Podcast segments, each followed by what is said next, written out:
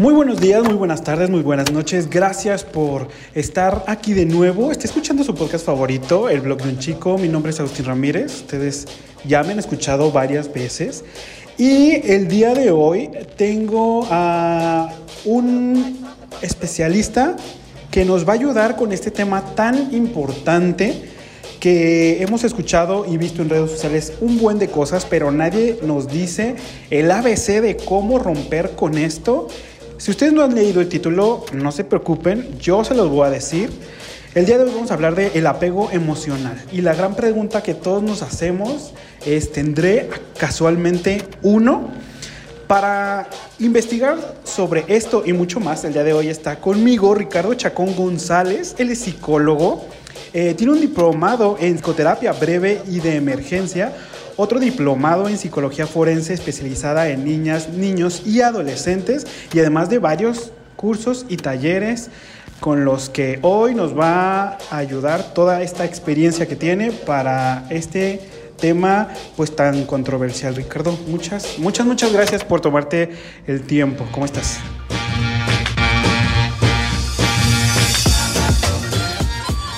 Hola, buenas tardes, muy bien, muchas gracias a ti por la invitación.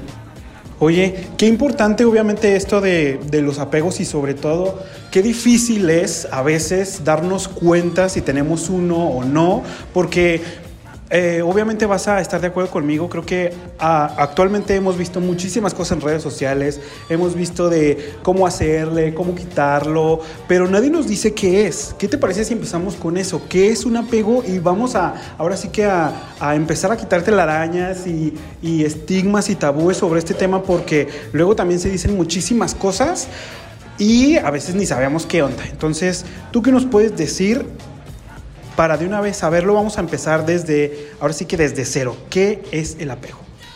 Muy bien. Este, pues sí, efectivamente es un tema que se puso de moda, de comillas, de unos años para acá, pero eh, básicamente es, el apego es un estilo de crianza. Ese estilo de crianza se desarrolla o lo desarrollamos todos durante la infancia y este tipo de crianza influirá de manera significativa en nuestros procesos de adultos, específicamente el proceso de elección de pareja, la calidad de nuestras relaciones afectivas y todo esto se, se establece hasta que somos adultos. Cada persona pues tendrá un estilo de apego distinto dependiendo del estilo de crianza, que es lo que vamos a, a ir revisando ahorita claro. para, que, para que vayamos conociendo un poquito más.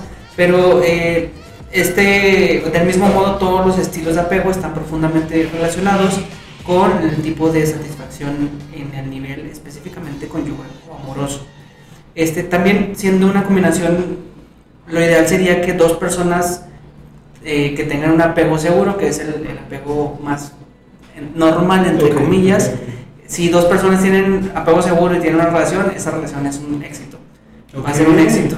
Este, pero si eh, encontramos a dos personas que tienen otro tipo de apegos, ahorita los vamos a revisar, que no sean el apego seguro, este, los niveles de satisfacción en esa relación van a ser muy bajos y este, bueno, entre ellos está el, el apego evitativo, el ambivalente, que ahorita vamos a, a, revisar, y, este, y otro que es un poquito como más temeroso, que es este, un, un tipo de apego evitativo, y, eh, pero bueno, empecemos por el inicio, valga la redundancia, volviendo al tema del bebé, cuando somos bebés eh, tenemos una, o sentimos la necesidad de activar eh, nuestra área se llama área neurovegetativa, okay. que es una parte del sistema nervioso que controla eh, las vísceras, las glándulas, los esfínteres, los músculos involuntarios y se divide en dos sistemas, el simpático y el parasimpático.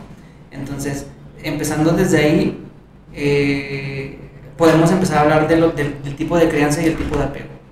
Ok, perfecto. Oye, acabas de decir algo súper importante, de que obviamente todo esto empieza desde la infancia. Y qué importante, porque al final hay veces que nuestros papás inconscientemente nos crean esos apegos, porque pues uno desde niño pues dice, pues qué onda, ¿no? No sé, no sé ni, qué, ni qué está pasando aquí, ni nada, pero obviamente tú nos vas a empezar a, a contar cómo, cómo va a desarrollarse este tipo de, de cosas, porque Incluso hay, hay apegos tan tontos que podemos ver nosotros en, en, niños de, de, muy chicos, en donde, no sé, un ejemplo, hay este tipo de apego, ahorita tú me vas a ayudar con, a identificarlos, obviamente, pero ¿a poco no hemos visto muchas situaciones a veces de mamás que dejan un momento a los niños y el niño está así desesperado, el pobre volteando de un lado para otro porque no la encuentra y empieza a llorar y empieza a desesperarse y el pobre empieza así como, ¿qué onda? O sea, y son esos, ese tipo de apegos que crean los padres que al final no se dan cuenta que se, que se crean,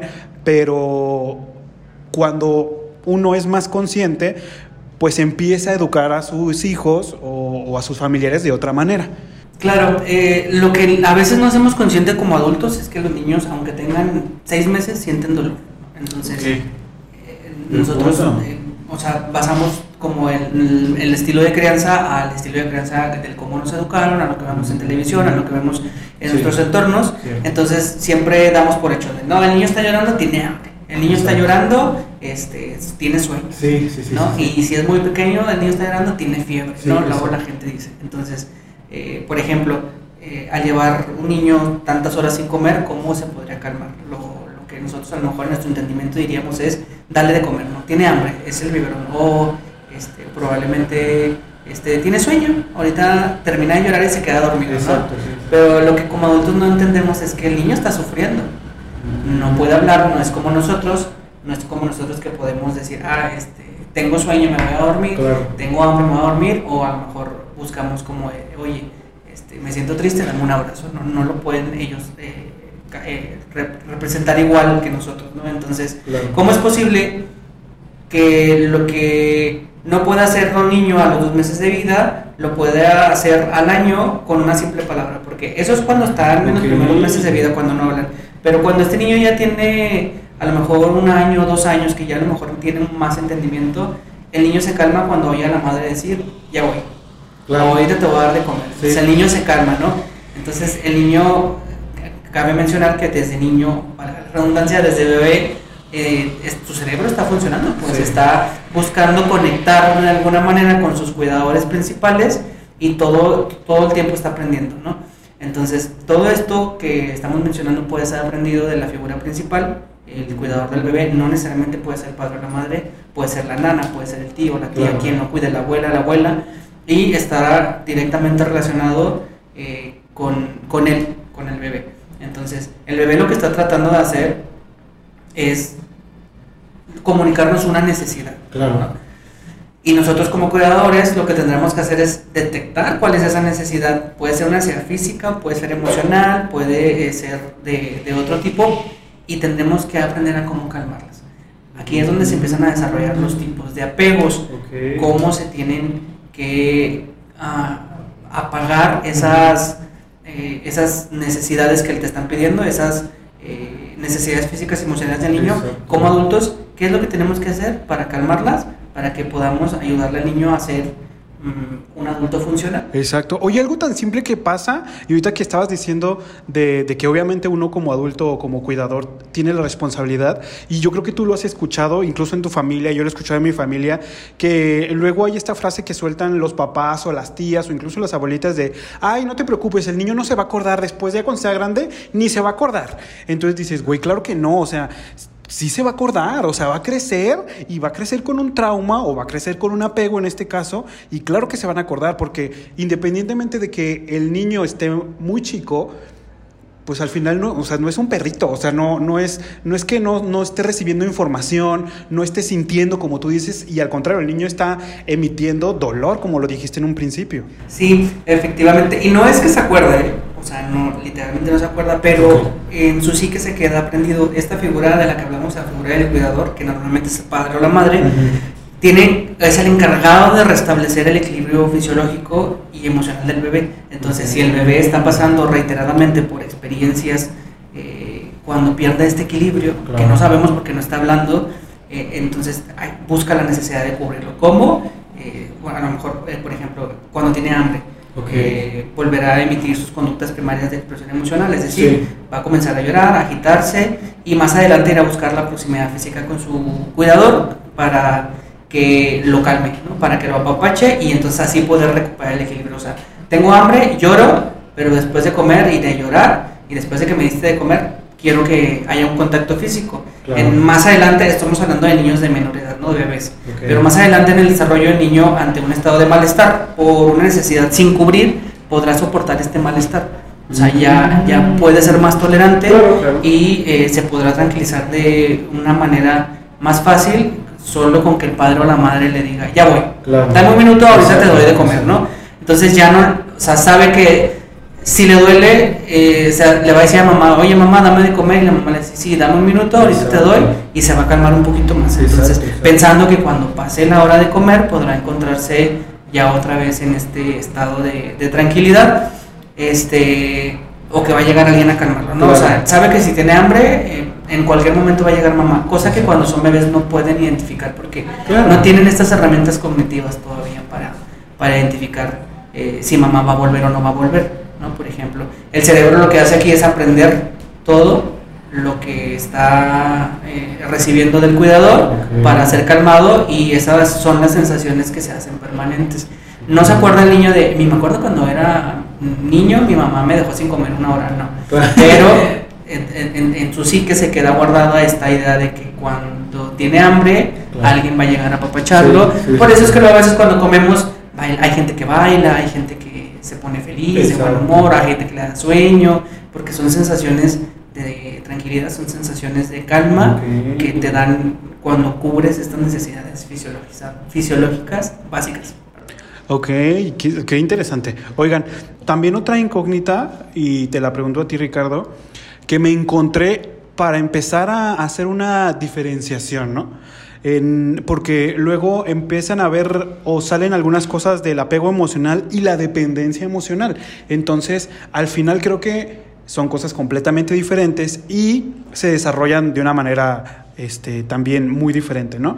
Entonces, eh, si ya sabemos cómo se crean estos apegos, porque este del ejemplo que acabamos de decir de la comida, pues va a ser uno de los tantos, y ojo, o a lo mejor ustedes van a decir, ay, bueno, pues es que yo todavía no tengo niños, o ay, bueno, todavía no me pasa, que no sé qué. No, el problema es que esto repercute en la adultez, que es para dónde vamos, pero sí quisiera primero diferenciar esas dos cuestiones para que también podamos identificar en algún momento cómo separarlo, ¿no? Obviamente. Para que quede un poquito más claro, bueno, ya hablamos como de la parte que debería hacer en un mundo ideal, cómo se tendría que hacer, pero ¿qué pasa si el cerebro del niño nunca ha experimentado esa calma? Entonces estamos hablando de un apego, pero ahorita estamos hablando de un apego que es seguro, ¿no? Cómo deberían de hacerse las cosas. Pero ¿qué pasa si el cerebro del niño o el niño en general nunca ha sentido esa calma o esa calma nunca es permanente? Es decir, que siempre tiene un malestar, parece que eh, siempre vuelve después de que está calmado. En este caso, lamentablemente el cerebro del adulto no podrá sentirse en calma nunca y tampoco podrá sentirse en confianza con otras personas. En una relación íntima, en una relación de pareja, este, y esta dependencia, esto crea una dependencia, que es lo que me preguntabas tú, de eh, una dependencia de cuidados afectuosos, permanentes, coherentes y consistentes de un ser humano, perdón, de otro ser humano hacia, hacia uno, ¿no? Este, para alcanzar un óptimo desarrollo aún va más allá, es decir, el cerebro humano necesita eh, de la estimulación de otro ser humano para poder terminar su proceso de maduración y organización. Si no lo hay, no vamos a poder relacionarnos. Si no hay un apego seguro, un apego adecuado, mm, vamos a crear en adultez, no todos, pudiera ser una dependencia emocional. ¿Por qué? Porque no hay autoestima, porque todo el tiempo hubo como falta de cuidados, falta de afecto. Entonces, algunos ejemplos por, eh, que te puedo mencionar, hay un libro que, que se llama Los desafíos invisibles de ser madre o ser padre, eh, es un manual de evaluación de las competencias y la resiliencia parental de un autor que se llama Jorge Barudi, es chileno. Él es neuropsiquiatra, psiquiatra infantil, psicoterapeuta y terapeuta familiar. Eh, voy a leer textualmente algo de ese libro que me, que me llama mucho la atención. Él menciona que las interacciones con el entorno, la estimulación externa produce actividad neuronal. Esta actividad producirá secreción de, de proteínas que se llaman neurotróficos o neurotrofinas, que son necesarias para la supervivencia y el crecimiento de las neuronas. Es decir, cuando interactuamos con el entorno, hacemos que crezcan neuronas en nuestro cerebro, o que nazcan, o que se reproduzcan. Por este motivo, niños sometidos a muchas carencias emocionales, estrés, pueden presentar atrofia cerebral. Los bebés necesitan que sus necesidades sean satisfechas con el contexto o en un contexto amoroso para calmarse de esa excitación provocada por los estados de necesidad. De este modo se protege la integridad de la estructura cerebral al no estar sometida eh, más allá de breves periodos a tal excitación. A su vez, este descenso de la excitación conjunto con la estimulación permite la creación de diferentes áreas del cerebro responsables del funcionamiento de la mente. Eso es lo que dice este, este neuropsiquiatra o psiquiatra. Entonces, y volvemos a otro ejemplo para que se aterrice esto. Cuando un niño hace un berrinche en el supermercado porque quiere un chocolate, la gente siempre dice, ah, es que sí es de berrinchudo, ¿no? Entonces, ¿y qué pasa cuando hace berrinche? Inmediatamente lo queremos callar. Sí. Porque nuestro entendimiento de adulto es, está mal. Exacto. Pero no entendemos que el niño está sufriendo un dolor. Aunque para nosotros es un berrinche, le duele, pues. Pero no le duele ya ni siquiera el no poder comerse el chocolate. Le duele el que no hay un una forma adecuada de acercarse a su cuidador. Ay, qué ¿Qué pasa? Oye, puedes decirle al niño, no te lo voy a comprar porque no tengo dinero. Ok, está bien, pero yo a lo mejor como niño lo que quiero en ese momento es que sentir como esa confianza, que me abraces y me digas, oye, no te lo puedo comprar. No es lo mismo que te abraste y te digo, yo no te lo puedo comprar porque no tengo dinero, a que a lo mejor te diga, no. Y te dejo hacer berrinche, y es bien común, me van a dejar mentir, en México que las mamás dicen, déjalo que haga berrinche, ahorita se va a cansar. Entonces, pero no, no, no, no aterrizamos que el niño está sufriendo. O sea, no entendemos eso. O sea, está demandando atención el niño. Al final es lo que quiere, como estás diciendo. Quiere una, una atención de, de su cuidador, de su papá en ese momento, de la persona que tenga enfrente.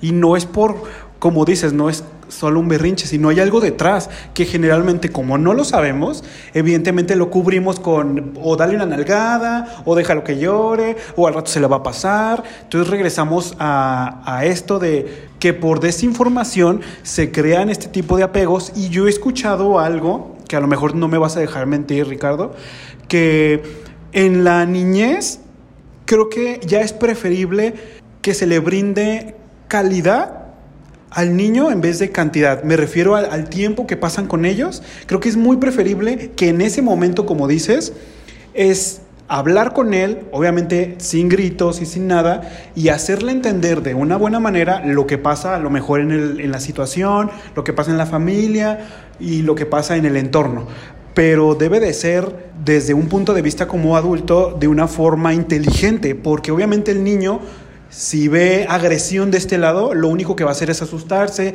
es, lo que va a hacer es alejarse y lo que va a hacer es independientemente crear a un monstruo en vez de a un papá. Pues más que de una manera inteligente es buscar siempre respuestas amorosas. Yo siempre a, mis, a los papás de mis pacientitos les digo, oye, siempre hay que buscar una respuesta que salga o que puedas hablar desde el amor, no desde tu enojo, no desde tu entendimiento como adulto, porque no dejamos de ser una sociedad adultocentrista, ¿no?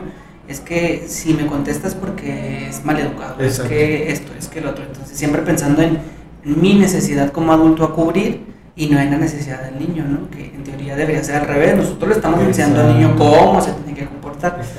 Hay otro, otro libro que se llama Niño Abandonado de, de otro otro que se llama Peter.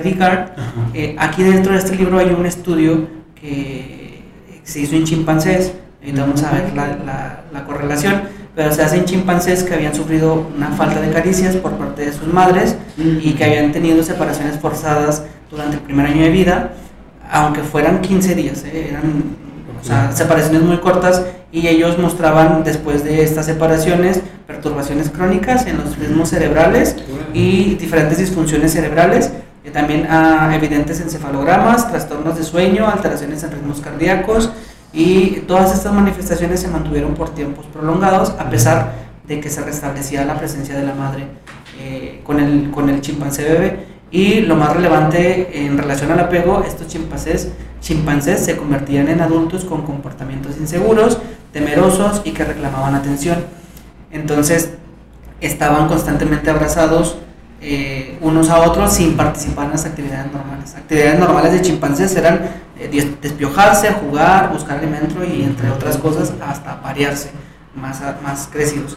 Y en crías chimpancés abandonados eh, que fueron separados de su madre por estancias muy largas, se comprobó que sus neuronas, el sistema límbico, no se desarrollaban de la misma manera y por lo tanto se alteraban conexiones entre neuronas del sistema límbico y neuronas pertinentes a otras áreas cerebrales.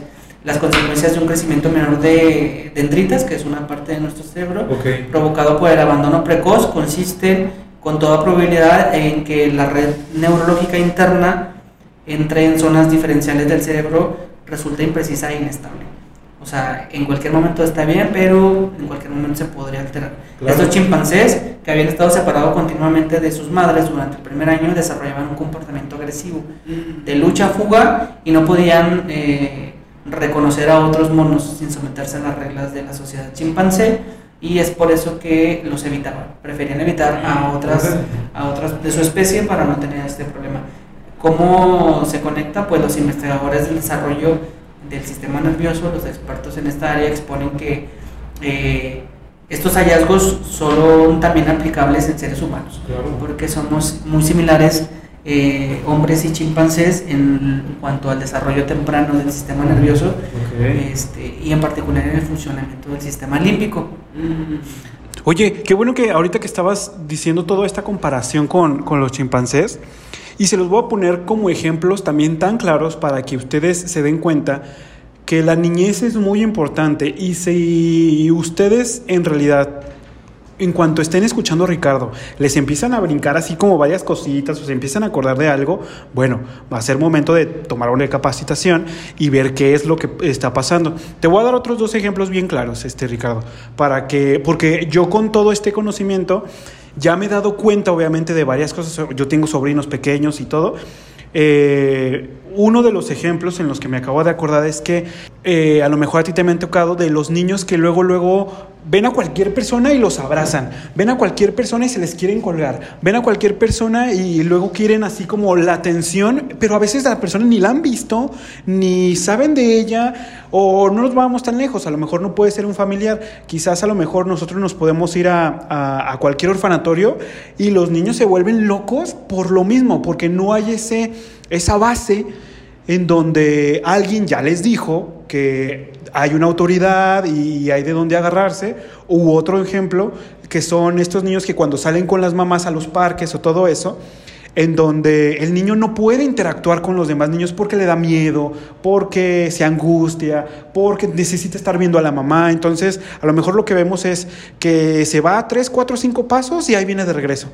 Y luego como que se anima y dice, ay, bueno, aquí está mi mamá todavía platicando y luego se aleja otros eh, cinco, ocho pasos y luego ahí viene de regreso. Entonces son cosas que pues siguen pasando y al final pues siguen siendo apegos que, que que nos van a, repercutir en una consecuencia más adelante. Y no nada más es el apego, digo, podría ser muchos factores del entorno, nada más, no, no toda la infancia se, se, define con el apego, pueden ser otro tipo de situaciones que se viven previamente o, o que como padres pueden transmitir a los hijos, ¿no? porque precisamente no nosotros como adultos a veces no tenemos como un tipo de apego adecuado, un tipo de desarrollo infantil adecuado y solo repetimos lo que, lo que ya sabemos. Sí, tienes toda la razón. Oye, ahorita para identificar, ya que estamos haciendo estos casos, ¿cuáles serían o cómo podríamos saber cuáles son las relaciones en las que existe apego emocional? ¿Cómo podríamos identificar esto para decir, ¿sabes qué? Ok, visualizarlo, darnos cuenta, traerlo al consciente y decir, híjoles, estoy como haciendo algo y, y para saber que estamos a tiempo para modificar conductas, ¿no? Pues tendrás que revisar primero cómo fue tu, tu estilo de crianza. Claro. Y este, porque del estilo de crianza dependerá, como dijimos hace rato, cómo son tus relaciones afectivas, ¿no? Exacto. Entonces, eh, para profundizar con el estilo de crianza afectiva con el que el cuidador eh, cuida a un niño, eh, se crean diferentes tipos de, de apegos, que es lo que vamos a hablar para identificar, a lo mejor que la gente identifique cuál es el tipo de apego con el que se relaciona más. y este y diga, ah, porque van a encontrar ahí, siempre lees y dices, ah, yo tengo esto, ¿no? Ajá, Entonces, este, eh, este apego que tenemos cuando somos niños determinará y gestionará nuestras relaciones de pareja, es decir, eh, vamos a ver cómo se transforma el estilo de apego infantil a un estilo de apego adulto. Ah, Entonces, los bebés, por ejemplo, eh, nacen con un sistema de apego para responder a las necesidades universales y primarias de todos los seres humanos de formar vínculos afectivos intensos. Es algo que tenemos en, nuestra, en nuestro cuerpecito, en nuestro ser, siempre desde que nacemos, ¿no? Entonces, este, siendo la necesidad de establecer este vínculo de poder contar, por tanto, con la cercanía de otro ser humano, este, percibido como preferido, como más capaz, como competente, como protector. Por eso no, no necesariamente tiene que ser el padre o la madre, pues eh, en el momento de peligro y o en los que se experimenta miedo o angustia, el bebé o el niño eh, crea una necesidad mucho más básica y prioritaria que la necesidad incluso de la alimentación. Entonces, este, en función a cómo son las características de este proceso de satisfacción, de esta necesidad de crear un vínculo afectivo estable y duradero, será el tipo de afecto que desarrolla el niño en su infancia, que posteriormente evolucionará al estilo de apego adulto, que se pondrá en juego en sus relaciones de pareja. Es decir, la forma en la que las figuras de apego dirigen efectivamente a un niño a su cargo, la forma en la que las figuras de apego responden a sus requerimientos, la forma en la que satisfacen sus necesidades y el modo en el que las figuras de apego estimulan y dirigen las interacciones con estos niños será determinante en la construcción de la manera de relacionarse afectivamente de cada niño, así como determinante en la construcción de las representaciones del niño de sí mismo. O sea, no solo nos sirve para relacionarnos con otras personas, sino para también mejorar nuestra autoestima y nuestro concepto. Eh, entonces también de nosotros y de las conductas para mantener cercanía y afecto con otras personas, que son importantes. En pocas palabras, la manera en la que las figuras de apego satisfacen o no satisfacen las necesidades del bebé proporcionarán seguridad, afecto, atención y cuidados, así como la manera en que se relacionan con él y reaccionan ante sus necesidades y, y, esto conducirá al desarrollo de estilos de apego que pueden contar con una alta perdurabilidad a lo largo de la vida. Respondiendo a tu pregunta, no es algo como de que ya lo identifiqué y voy al psicólogo y se me quita, ¿no? Es un proceso bastante complicado y bastante largo y este, hay diferentes tipos de apego, te voy a, comentar que está por ejemplo el apego seguro, que es el que habíamos estado hablando, el apego inseguro evitativo y hay otro que se llama apego inseguro ansioso ambivalente. El seguro, pues es eh, así como lo hemos estado platicando, las figuras de apego experimentan una... Ah, las figuras de apego seguro estamos hablando del, del adulto, no del niño. Las figuras de apego seguro experimentan una preocupación sincera por el cuidado del bebé, son capaces de expresar de una manera perceptible una preocupación por su bebé. Las figuras de apego eh, seguro no, los, no solo sienten esta preocupación sincera, sino que además son capaces de reconocer las necesidades del bebé con bastante precisión y las satisfacen sin ser invasivos y sin ser demasiado despreocupados. Además, estas figuras eh, disponibles para el bebé son receptivos al estado del ánimo y responden ante ello de una manera cálida y afectuosa. Son capaces de reconocer, si bien eh, ellos son responsables del cuidador del, del, bebé, el bebé tiene su propia capacidad, tiene sus propias ideas, es decir, no es un apéndice de ellos y tampoco es una extensión de ellos no es un mini yo, como dicen, no, es una extensión de su psique, pues es, una persona individual, chiquita, pero es una persona. Entonces, estas personas identifican eso y lo entienden, reconocen porque su papel es el de favorecer y cuidar el desarrollo de otro ser humano diferente a ellos y por tanto eh, ante el bebé están situados en un rol de cuidador facilitador de la autonomía del bebé y son los encargados de satisfacer todas las necesidades del bebé sin estar encima de ellos. Es decir, eh, ayudan al bebé en sus diferentes a, expresarse de manera libre y eso ayuda a la aparición de un desarrollo evolutivo adecuado. Este tipo de niños, los que cuidan, este tipo de cuidadores, desarrollarán o mostrarán un interés y disfrute de la exploración, experimentarán malestar y disgusto ante las separaciones de sus figuras de apego, pero irán desarrollando ciertas capacidades para regular este malestar y encontrar consuelo de forma autónoma. O sea, no estar como esperando que papá consuele todo el tiempo. Buscan de manera automática eh, regular este malestar sin necesidad del, del, adulto, pues. En el reencuentro con sus figuras de apego experimentarán este bienestar o sea, vamos a poner un ejemplo. Este, me voy al kinder y lloro, ¿no? El niño llora. que es lo normal, ¿no? Lo que vemos en los primeros días. Ajá, entonces este, un niño con apego seguro podría a lo mejor sí sentirse mal, sí llorar, pero buscar la manera de no estar triste, de no estar angustiado, porque sabe que al reencuentro de, de su cuidador, de su figura de apego, experimentará bienestar lo entiende, aunque tenga uno, dos, tres años, y lo va a aplicar, por tanto tendrá respuestas positivas, mostrará deseo e iniciativa en el inicio y mantenimiento del contacto con estas figuras, se mantendrá en equilibrio entre la expresión del afecto de sus cuidadores y nuevas, nuevos aprendizajes. Estos niños se irán convirtiendo en adultos que se sienten seguros, se convertirán en adultos con buenas relaciones interpersonales, incluidas las de máxima intimidad. Eh, también podrán, eh, se convierten en adultos que pueden identificar quién y qué les hace daño para alejarse y quién y qué les genera bienestar para acercarse. Además, serán personas que se sentirán queridas y por tanto seguras para poder dedicarse a aprender, descubrir, en lugar de tener que dedicarse a buscar ser queridas para poder contar con esa seguridad. Los adultos con apego seguro reconocerán cuando se encuentran angustiados y acudirán a los demás en busca de consuelo y apoyo. Que es lo ideal, ¿no? Que es, que es lo que nos gustaría hacer a todos, pero creo que no pasa. Pero está esa oportunidad y ventana de para mejorar como persona y obviamente mejorar tus relaciones con tus hijos, evidentemente. Pues las relaciones en general, sí, este, identificarlas, identificarte dentro de uno de estos eh, grupos de apego servirá como para tomar pautas. Es bien complicado a veces, eh, como decir, tengo esto, ¿no? Pedir ayuda o sea, una persona con apego, que, se, que creció con un apego eh, seguro, busca ayuda, busca consuelo, no teme expresar sus emociones. Y bueno, también tiene que ver mucho en la cuestión del género, eh, si varía entre hombres y mujeres. Ah, ok. Entonces, pero y lo, ahora vamos a pasar con el apego evitativo inseguro o apego inseguro evitativo. Muy bien. Estas figuras de apego, el adulto, no el niño, eh, son rígidas e inflexibles. Por ahí más de uno va a identificar se va a identificar.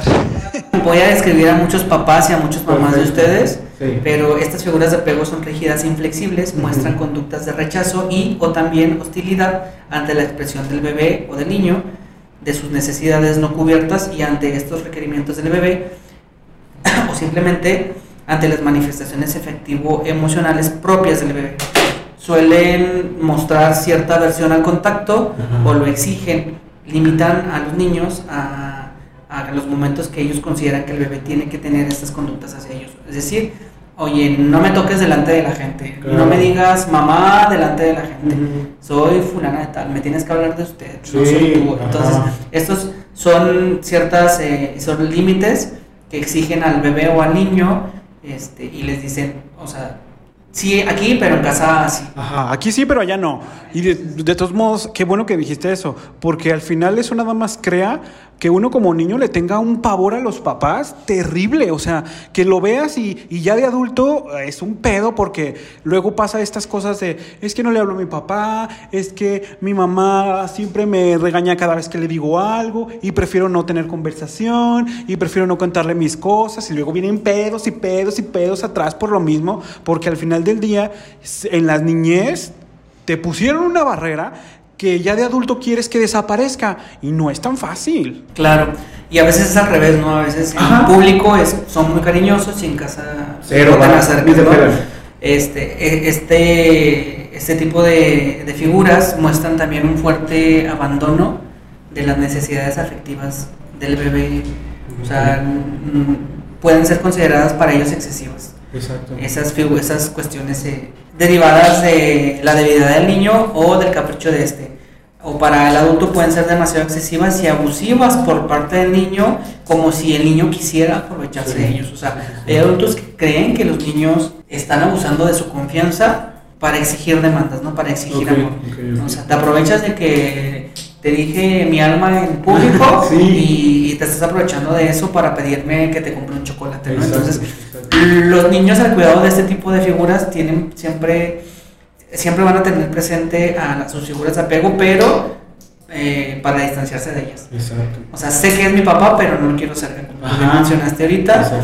Oye, también tiene que ver esto con, con, lo que pasa, porque ya ves que algunos papás, no sé si entran en este, en este tipo de apegos, ahorita tú me vas a ayudar, que también pasan estas situaciones de, de, de los papás como bien completamente desinteresados, en el aspecto de que, ay mamá, pues es que ayer llegué a las 2 de la mañana, y la mamá dice, ¿cómo? ¿No estabas dormido en tu cuarto? O sea, ni por aquí le pasó que el pobre niño andaba afuera y que no sabe ni a qué horas llegó, o ya pensé que estás en el baño, y dices, ¿qué onda? Este podría entrar dentro de este de este tipo de apego, este tipo de, de ejemplo que acabas de mencionar. Este, porque aquí, por ejemplo, el adulto busca completamente rechazar Ajá, cualquier ajá. muestra de cariño, Sí, sí, entre sí. ellas, pues no por ahí dicen luego que a veces no te lo demuestro, pero te pregunto que dónde estás y, estoy y ya con y pudiera sí, ser sí. que Sí, desde otra perspectiva. Pero estás de acuerdo que hace falta más, o sea, tampoco no porque, o sea, como dicen, sí es cierto que diferentes formas de decirte te quiero es como dónde estás, traerte un detalle y todo eso, pero también hace falta la conexión como de uno a otro de, de y no es que quiera cambiar a todos los papás y todo, pero sí hace falta y sobre todo con gente obviamente más grande que, que nosotros, obviamente a lo mejor podemos decir nuestros papás, en donde sí les faltó ese cariño y esa empatía de voltear a decir, oye hijo, te amo, lo estás haciendo muy bien, este, échale ganas, que sí es necesario, no es necesario que nos lo digan todos los días, pero pues no cae mal, ¿no? ¿Estás de acuerdo? O sea, una cosa es que... Lo ideal sería que sí nos lo dijeran todos los días, Ok, este, porque si no ya estaríamos Bien hecho. como dentro del... Ya no estamos en un apego seguro, ya estamos en el otro, ¿no? En el evitativo. Porque eh, el evitativo es como de sí estoy aquí, pero no, no como debería, ¿no? Bueno, de hecho ese es el apego inseguro ambivalente, ahorita te lo voy a leer. Entonces, pero seguimos con el de eh, el, acá el inseguro evitativo, el niño que crece bajo una figura así, eh, ha aprendido bien que la intimidad o, o si expresan intimidad ante los cuidadores, eh, van a ser rechazados. Entonces evitan completamente este tipo de intimidad, este, a menos que tengan ellos cierta seguridad Claro. de que van a, a, a recibirles pues esta, este apapacho, ¿no? Si no expresan sus necesidades, incluso si no se acercan a ellas, si hacen todo lo posible para acceder a ellas.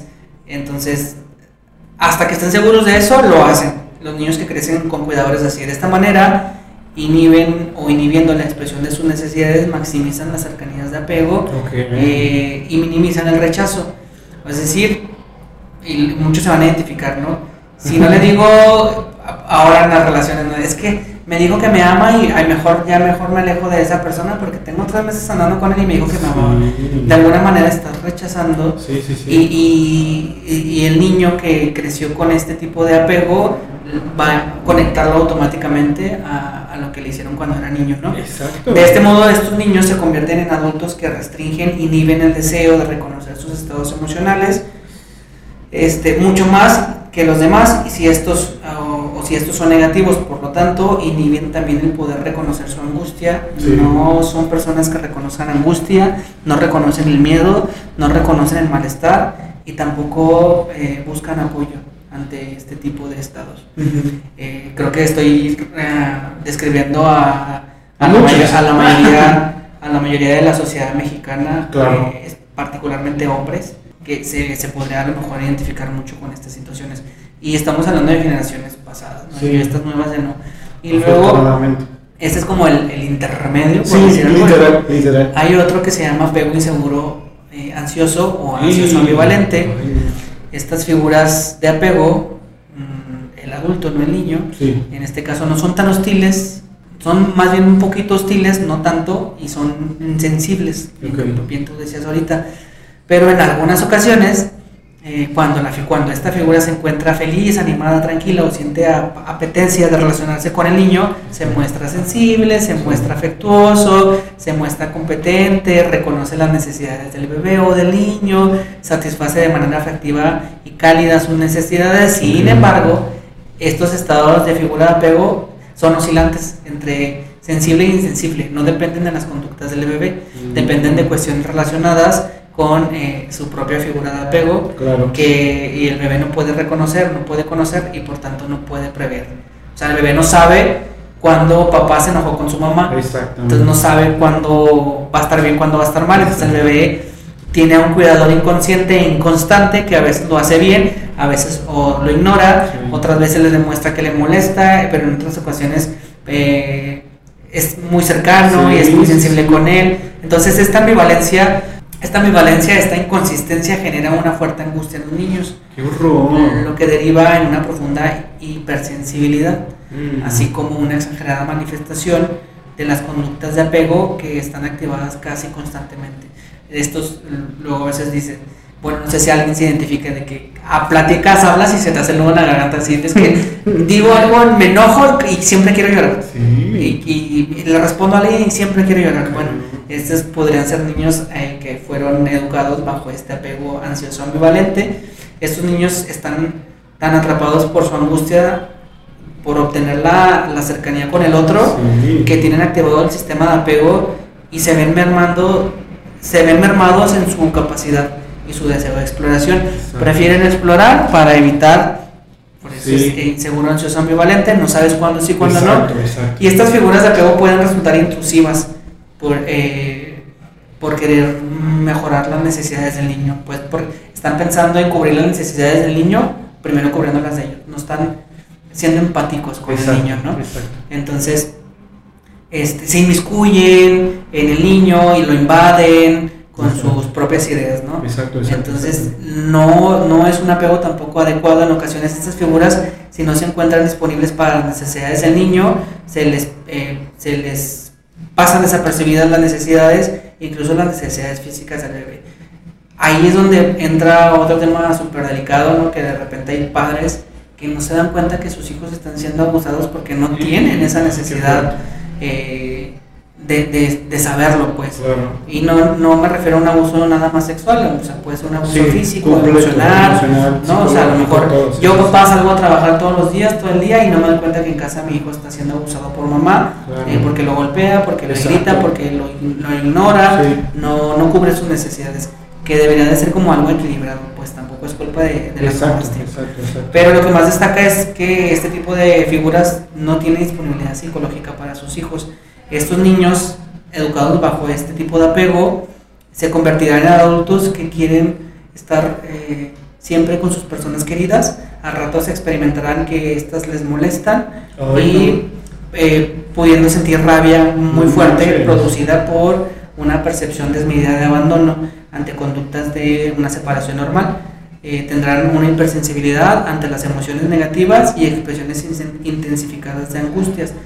Eh, es decir, a lo mejor tú tienes a tu pareja y dices, ay, me voy a ir a, ver a mi familia una semana, ¿no? que es algo normal, no, pasa nada, es una semana, pero una persona que fue creada bajo este tipo de apego podría hacerlo o podría sentirlo tan exagerado que, que, pudiera a lo mejor hasta caer en, en una rabia y no sé, a lo mejor hasta te podría terminar, ¿no? Sí. Oye, qué bueno que acabas de decir eso, porque luego, cuando se juntan estos dos personajes, como lo acabas de decir, hay un pedo.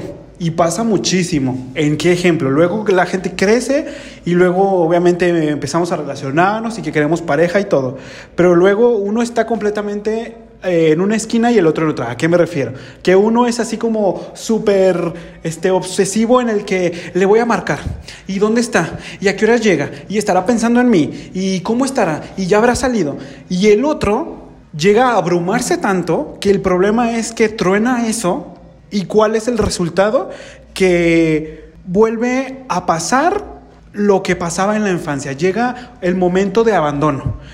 Entonces, vuelves a repetir un patrón donde ni siquiera sabes qué onda y nada más estás buscando, a lo mejor por ahí, a lo mejor este, no me vas a dejar mentir de que, ah, es que buscas a las mismas personas, que no sé qué, pues no es que busques a las mismas personas, sino que al final del día es tanta la necesidad de, de, expresión que a lo mejor en la infancia no llegó a pasar o tu cuidador en ese momento estaba como decías, vengo un rato y no, y luego sí, luego no, luego también pasan con estos, estas parejas de que, bueno, un día sí te digo que te quiero, otro día ya no te contesto, otro día te dejo visto dos días, al siguiente día te digo que vamos a salir y luego te vuelve a prender la chispa. Entonces pasa, al final todo esto lo traemos a la adultez y es un pedo y es donde creo que más nos cala, entonces es donde al final este, llegan esas, esos síntomas tan, tan sonados o problemáticas tan sonadas de la ansiedad, la depresión y ya, ya sabemos, o bueno, en ese momento no sabemos qué nos pasa, pero ya estamos sufriendo y lo que no sabemos es que quizás venga desde la infancia. Claro, y no, pues no lo hacemos consciente y, y hasta que no lo hacemos consciente no se puede trabajar, ¿no? Por ejemplo eh, bien dices, ¿no? ¿Qué pasa si dos parejas con apego evitativo, o una con apego evitativo y otro con apego inseguro se juntan? Pues está destinado al fracaso, ¿no? si no se trabaja en, esa situación. Pero este Y luego, por ejemplo, aquí nadie es empático, ¿no? Porque a lo mejor yo digo, oye, pues a lo mejor a mi familia a mí siempre me tuvo, siempre me dio, siempre me dio cariño y tengo una familia súper, súper, súper bonita y súper con apego seguro y todo, muy bonita crianza, pero me enamoré de alguien que tiene apego inseguro, ambivalente, ansioso y dices, eh, ¿qué onda, no? Entonces lo ideal sería que yo, como apego seguro, pueda ser empático con esta persona, ver si vale la pena ser empático con esta persona y del otro lado igual, ¿no? yo a lo mejor con apego evitativo e inseguro o ansioso, ver si realmente puedo creer en esta persona. ¿no? Pasa mucho, ¿no? Porque, pero como se mejora, pues platicando, ¿no? Oye, ¿sabes que Toda la vida me abandonaron, me, da ansiedad que de repente no me respondas en 24 horas, este, entiendo que tienes tus cosas, pero este, pues qué te parece si, si buscamos como una pauta, que eso sería la famosa responsabilidad afectiva de la que todo el mundo habla, porque pues, todas las relaciones son distintas. Pues no estoy diciendo que no puedan estar juntos dos personas con ese tipo de, de, apegos, pero sí se tiene que trabajar mucho. En el 86, eh, no hace mucho, eh, se crearon una nueva categoría de, de, apego que se llama apego desorganizado. Esta categoría... Eh, eh, bueno, más bien la validación empírica de esta categoría se ha consolidado a lo largo de posteriores investigaciones. Los niños clasificables con este estilo de apego desorganizado mostraban fundamentalmente conductas de acercamiento contradictorias. Por ejemplo, se acercaban a su figura de apego, pero mirando hacia otro. Como te abrazo, pero no te veo. Generalmente no, no, no muestran o, muestran confusión o aprensión eh, a la respuesta del acercamiento de su figura de apego y tienen un apego cambiante o deprimido. El sistema nervioso se deprime y son personas, eh, no, no, es la patología como tal, pero se deprime el sistema nervioso. Este trastorno eh, se podría considerar que es el más grave de los apegos. Estos niños se colapsan o todo lo que ven es caótico y es doloroso y es tan doloroso que no pueden organizarse para responder de una manera regular. Para ellos es muy traumático este estilo de crianza genera ambientes o se generan ambientes familiares con padres o cuidadores que han ejercido estilos de relaciones parentales altamente patológicas como consecuencia de haber sufrido experiencias severamente traumáticas o pérdidas múltiples no elaboradas. Es decir, si papá fue golpeado toda la vida y su papá fue alcohólico y su mamá fue drogadita y mamá pues fue sufrió un abandono, a lo mejor sufrió un abuso cuando era joven y estas personas tienen un niño, probablemente vayan a generar un apego este, de este tipo en, en, el niño. Estos bebés eh, tienen experiencias desconcertantes, temibles e impredecibles y eh, tienen vivencias de terror, de impotencia y falta absoluta de control sobre lo que pasa. Sus padres son severamente insensibles y terriblemente violentos. El resultado final es una vivencia de angustia, miedo y desesperanza la figura de apego se convierte entonces en una paradoja eh, imposible de resolver. Tarde o temprano el niño responderá con rechazo, hostilidad o intrusión y no habrá nada que se pueda hacer para disminuir su ansiedad, ganar su cercanía afectiva, para comprender lo que pasa o para hacerlo sentir seguro y protegido. Los niños se, se representan como indignos y malos y perciben a los otros como inaccesibles y abusadores.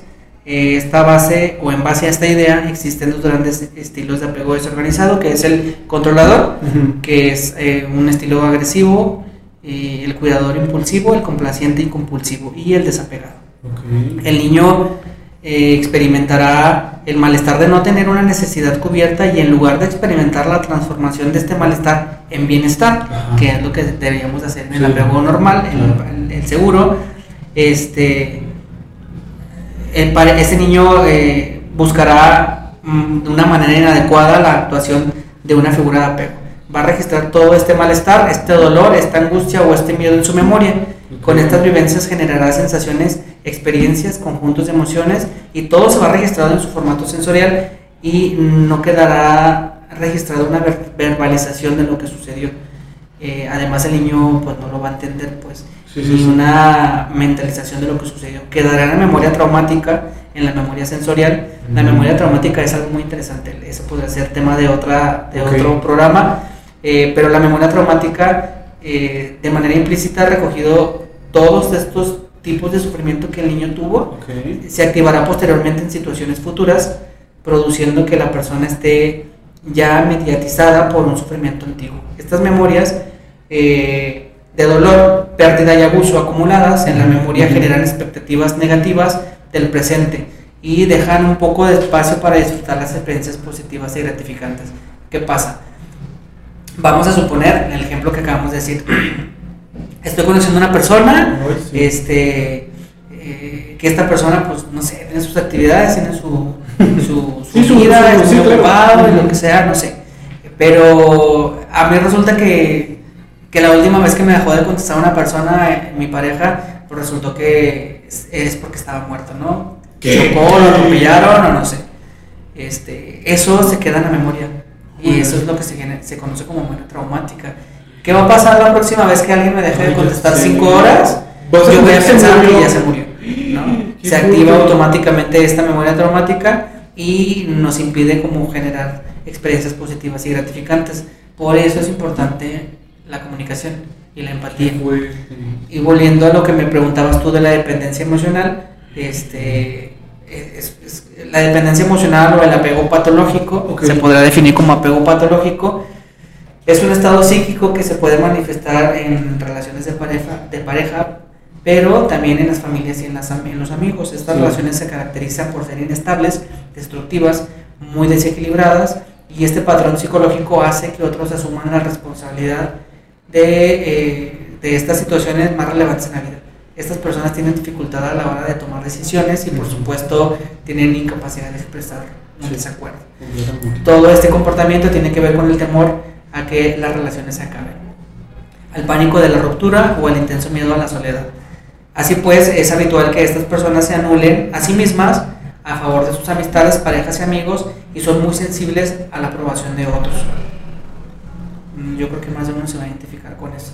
En el fondo de toda esta dependencia emocional hay una autoestima baja y una gran inseguridad porque solo estamos evitando eh, cultivar amor propio y autoconocimiento.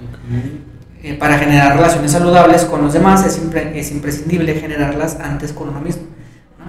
Como dice este, Mamarru, ¿no? ¿Cómo pretendes querer a alguien más si no te quieres a ti primero, no? Solo se está eh, preparando, cuando te empiezas a conocer a ti mismo, solo así te preparas para tener una relación saludable. No dependerá del otro, dependerá primero de ti. Lo primero que tenemos que hacer para salir de este tipo de relaciones tóxicas, como les llaman ahora, o inestables, es primero reconocer. Sí. Tú me preguntabas hace rato, oye, ¿cómo sé si yo tengo un apego? Bueno, ya se los mencioné los, los cuatro o cinco que existen. Se van a identificar con algún tipo de apego. Cuando lo reconocen, eh, hay que primero aceptar la realidad, ser conscientes de la situación emocional que están pasando y entender que no es sano. Exacto. Oye, esto no está bien. Sí. No quiere decir que cuando lo reconozca ya mañana voy a cambiar igual. No, hombre, ojalá. Pero sí sirve hacerlo consciente, traerlo acá al consciente sirve para empezar a tomar ciertas decisiones. Oye, y me vas a, perdón por interrumpirte, pero me vas a dar un punto o me vas a dar razón en este, en este, en esta cuestión. Porque obviamente a lo mejor tú lo pasaste, por lo menos yo lo pasé, que cuando eh, estás teniendo estos problemas en la adultez, luego lo más normal porque creo que es normal y creo que es por, por, inconsciente a veces lo haces, pues preguntas a tu alrededor, ¿no? Oye, fíjate que me pasó, o por ejemplo, cuando tienes pareja, pues luego acudes a la gente que tiene pareja, o cuando te pasa algo en trabajo, pues acudes a la gente que tiene un trabajo, pero a veces las respuestas y los mundos y las percepciones no son ni parecidas, ni iguales, ni, ni se tienen las mismas este, ideales, ni valores. Entonces, cuando se den cuenta de algo que está raro, que les incomode, que les quita, como tú decías, ese bienestar, no acudan a la gente que está alrededor, porque hay veces que los mamá, la mamá, el papá, los hermanos tienen más pedos que uno. Entonces mejor vayan con un especialista, porque si ya te diste cuenta, obviamente, de que hay algo, hay veces que, porque a mí me pasó, imagínate, cuando yo tenía a veces una pareja y pasaba algo, que ya ahorita veo que estaba mal en ese momento, yo le preguntaba a la gente alrededor y me decían, no te preocupes, es normal. Y yo decía, no mames, ¿cómo va a ser normal que, que, que, me diga o que me gostee o que, o que no me quiera ver o que ni me conteste mensajes en dos días? Claro que no es normal pero no, no, no podemos preguntarle a la gente porque de lo, de, como dicen, de tu mente a mi mente o de tu mundo a mi mundo, pues va a haber una diferencia enorme. Entonces, cuando sientan esas ese, ese, esa inquietud o, que ya de plano espero que no lleguen al punto de que ya no puedan y ya tengan la ansiedad al full y todo eso, pero acérquense con alguien que sepa. Si ya empezaron a identificar, como nos decía Ricardo hace un momento, y darse cuenta, pues no mm, vayan con un especialista. Creo que es lo mejor porque esto lo voy a hilar a, a esto ya obviamente nos explicaste algunas de las consecuencias que pueden pasar, a cómo identificar todos los apegos y a, señalar, ¿no? Obviamente, si a lo mejor no tenemos niños, pero ya somos adultos, dices, ay, güey, pues ya me cayó dos, tres piedritas, entonces ya sé qué consecuencias me están pasando. Entonces, esta gran incógnita de cómo resolver Obviamente las dificultades de los apegos, cómo se pueden resolver, se pueden, este, como te decía, te preguntaba este, fuera del aire, se pueden eliminar, se pueden superar, se pueden minimizar. ¿Cuál sería lo ideal? Digo, que, que ya me di cuenta y dice, ¿sabes qué? Pues ya tengo un pedo, o sea, ya este, este apego ya lo identifiqué y ya identifiqué que me está causando problemas en mis relaciones personales, eh, íntimas, personas de cualquier tipo ¿Cómo le puedo hacer? ¿Hacia dónde ir? Este, ¿Qué puntos tomar? Tú dime. Lo primero es, el primer paso es conocer, reconocer, conocer, reconocer, reconocer y aceptar nuestros rasgos de personalidad.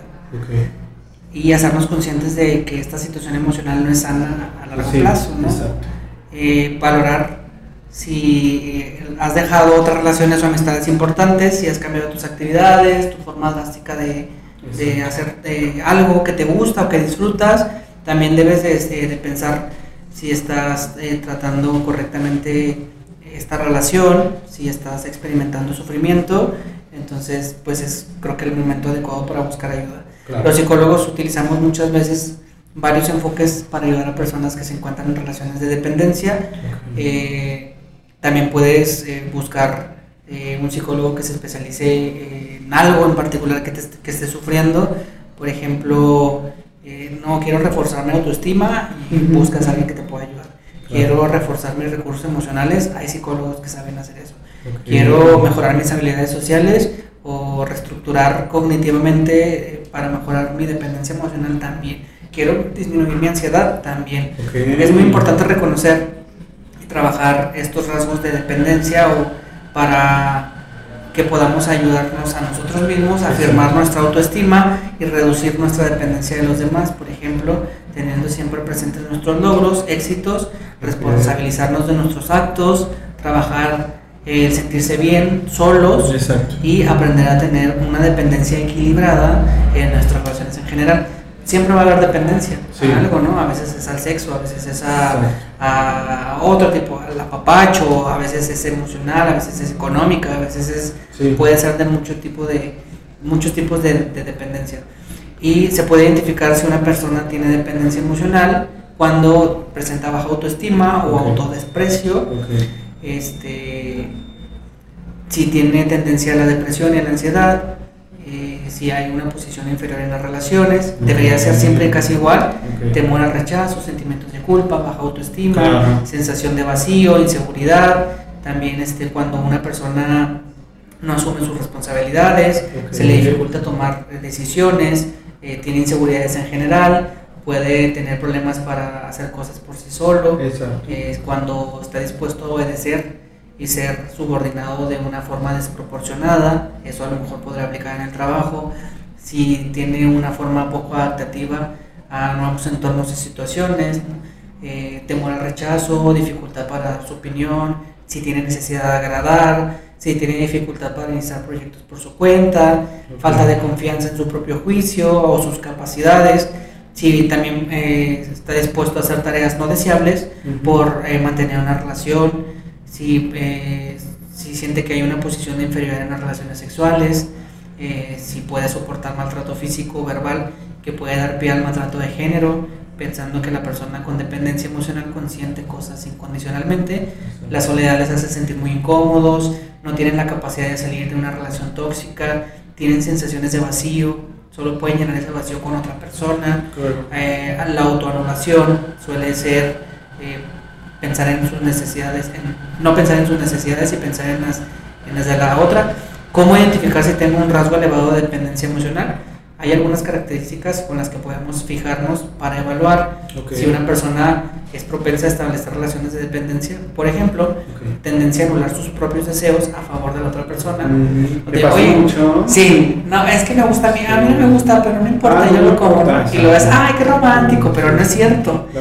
La necesidad, siempre tiene que ser bien individuales, pues, buscar el equilibrio. la necesidad de involucrar a las otras personas en nuestras actividades o pedir su opinión ante cualquier decisión, ah, no solo la pareja, puede ser amigos o familia. Si nuestra felicidad se centra en nuestra pareja, podría ser un rasgo elevado de dependencia. Peor. Sí, si nos resulta complicado defender nuestra opinión o una opinión opuesta a la que tiene otra persona, tener un miedo constante a perder a esta persona, sensación de malestar y sentimientos de culpa cuando vamos en contra de esta persona, dejarnos manipular con facilidad por esta persona, tendencia hacia el aislamiento social, o sea, si no salgo con él, no salgo con él. Eso también es muy común. Y sensación, que, sensación de que las relaciones se convierten en una montaña rusa de emociones. Los dependientes emocionales muchas veces no son capaces de darse cuenta de este tipo de, de efectos que su dependencia tiene, o que la dependencia tiene en su vida. Eh, estas personas tienen la tendencia a buscar una pareja con unas características muy concretas. o sea, si no te das cuenta porque te parecen familiares estos síntomas, pero si te das cuenta de que tu pareja, por ejemplo, tiene una autoestima muy elevada, ya que compensa la falta de autoestima eh, con la persona dependiente, si tu pareja tiene rasgos manipuladores, dominantes o posesivos, es porque exigen cosas a su pareja, pero no aplican estas mismas normas para ellos. Si tienen un rasgo narcisista de personalidad, son personas frías o distantes, hacia el exterior tienen encanto y sentido del humor, pero no hacia nosotros. Y he escuchado mucho esta parte de, pues yo así soy, ¿no? Así me conociste, así soy. Bueno, pues que seas frío y distante es un, eh, un foco rojo, una, una red flag, como dice la, la chaviza, este, de, que es un, de que es una persona manipuladora y de que pues, si, no, si tú lo dejas pasar, pues ahí desde ahí ya eres un dependiente emocional. Este, algunas de las consecuencias de esta dependencia es pues, que la, identidad se va a ver afectada y este, caracteriza por una persona, te convierte en una persona débil, entre comillas. Puede ser causa de depresión, ansiedad, agorofobia, fobia social, entre otras patologías que ya requerirán ayuda psiquiátrica o psicológica. La falta de autosuficiencia emocional, falta de opinión propia e inseguridad ser vulnerable a ser manipulado, sensación de inferioridad y dificultades para desarrollarte en el entorno emocional. Esas serían las, las principales. No, hombre, si yo hubiera sabido esto hace como cuatro años, ya hubiera quitado a varios Fs de la lista, ¿no? ¿Saben cómo hubiera quitado como a tres, cuatro ahí que salen? Porque es fuerte. O sea, al final creo que cuando no conoces, y creo que es lo más importante, y lo ha repetido todo el programa, y es lo que me encanta, si no te conoces, ¿cómo vas a, a saber qué límites poner acerca de la otra persona. Obviamente, si tú estás todo sumiso, pues va a llegar una persona en que te va a comer completamente, te va a hacer parte de su, ahora sí que de su, este, este aprovechamiento, este, te va a manipular, te va a mangonear y es de ahí donde pasa. Porque suele suceder, incluso a mí me pasó. Luego mm, ya dejas de ver a tu familia por nada más estar por esa persona, luego lo cancelas a todos tus amigos nada más por esa persona, luego eh, te, traes un nudo en el estómago porque la persona no te contestó, luego andas bien ansioso porque este, ni siquiera te mandó un mensaje, no te dijo buenos días. Entonces, el problema es que si no te conoces, va a desencadenar una infinidad de problemas. Entonces, ¿qué es lo que yo también les puedo decir en base a mi experiencia? Conózcanse, autoconózcanse. Y no es la primera vez que escuchamos esta palabra. Eh, en este podcast, así como Ricardo, varios especialistas que ya han estado aquí lo han repetido, vayan a terapia, esto debe de ser ya de la canasta básica, si sienten algo que no es normal, pregunten, investiguen y, no se queden con una sola opinión. Necesitan escarbarle porque el problema no es nada más superficial. También me decía otra especialista, la ansiedad y la depresión y no son el, el problema final, solamente son síntomas de un problema que traes arrastrando ya contigo muchísimo tiempo. Entonces, dense cuenta y quiéranse, porque creo que si no hay eso, creo que no hay nada y creo que al final tu pago va a seguir creciendo y va a haber un pedo y, esto se va a poner peor. Sí, todas las personas tenemos cierto nivel de, dependencia afectiva y hay una dependencia, suena eh, incongruente, pero hay un tipo de, un grado de dependencia sana. Este, pero no, ¿cómo te das cuenta cuando no eres disfuncional? O sea, sigue siendo individualista. Exacto. O sea, y es, o sea, es como de, sí soy yo, a mí me gusta la pizza, pero a ti te gustan las alitas. Ah, ok, pues está bien. Voy a ir por ti a un lugar, a lo mejor no voy a comer mi pizza, pero me voy a comer algo que venden ahí otra cosa, ¿no? Es algún tipo de dependencia saludable porque no es todo el tiempo, no dependes de ello, no tienes necesidad de aprobación, no tienes eh, todos los, los síntomas que, que mencionamos ahorita. Y generalmente no es tan fácil decir, oye, ve a terapia, ¿no? Uno va a terapia cuando está... Ah, ajá, sí. O a veces cuando está al borde ya de que ya no aguante, que ya no sabe ni qué onda, ¿estás de acuerdo? Cuando ya no tiene como las respuestas y uno, eh, o sea, generalmente esta, este rechazo de ir a terapia es, ese es un síntoma ya, ¿no? no quiero ir a terapia, pero no quiero ir a terapia muchas veces porque no, no, no queremos sufrir, hablando de todo lo que hemos hablado ahorita. Eh, creo que lo más difícil que puede hacer un ser humano en esta vida es pensar.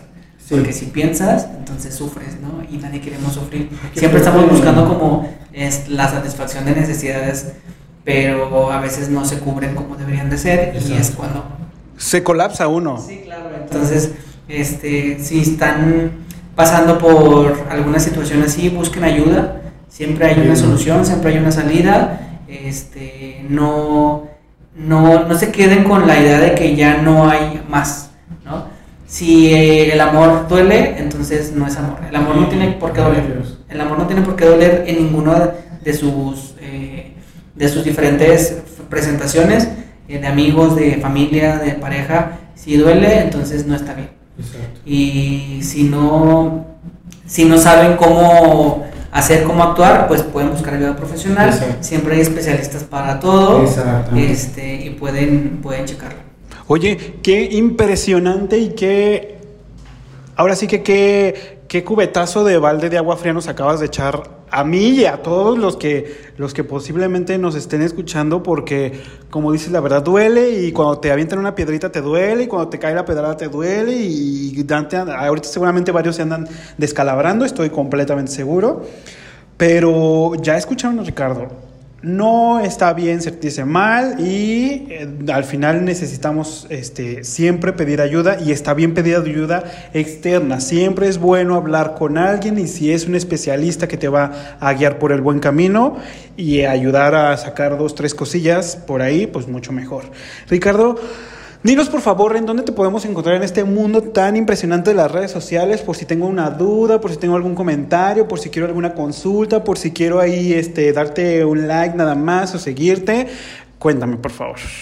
Este, solamente tengo mi red social del centro donde trabajo. Pueden buscarnos en Facebook como Psicoeducare. Psicoeducare. Ajá, psico-medio educare. Nosotros nos encontramos en Avenida Moctezuma 6255 en Zapopan, ahí cerquita del Tianguis del Sol.